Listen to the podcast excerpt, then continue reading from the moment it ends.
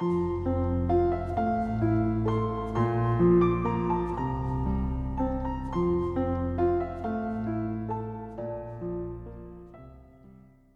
位听友，大家好，我是明哲。想要获取每日热点文字版和更多备考内容，请关注微信公众号“金牌公考”。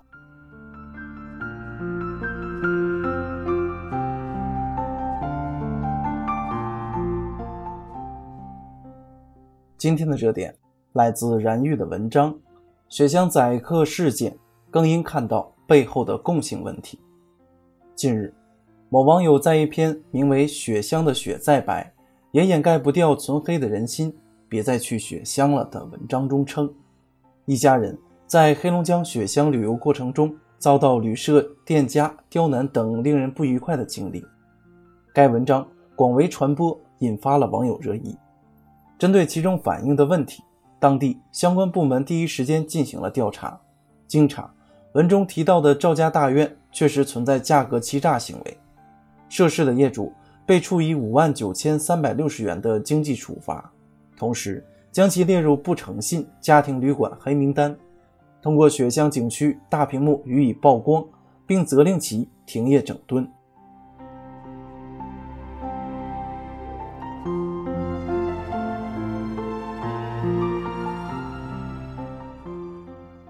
事实上，国内市场旅游业的爆发式增长，也就是近十几年的事。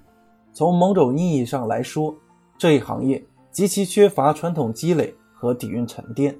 也恰是基于此，许多人感慨，在国内很难遇到日本式小而美的精致民宿，也很难体验到欧美那种专业的现代酒店。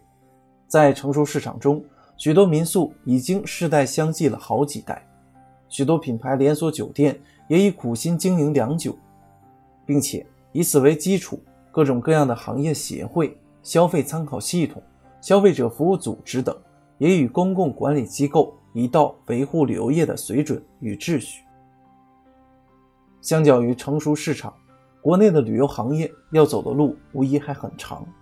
此次雪乡宰客事件的调查结论中，官方专门强调经营者为外来承包人员，这一细节。可谓耐人寻味，联想到过往的种种，诸如此类的情况，说明颇有似曾相识之感。在丽江，在三亚，类似的宰客事件爆出后，也不止一次被发现涉事客栈、餐馆是外地人经营。至于此，或许还不能简单理解为甩锅推责之词。这一现象背后所暴露的是旅游市场普遍存在的回本赚钱。走人的行业价值观，受此支配，赚快钱的冲动往往会盖过诚信营商的责任感。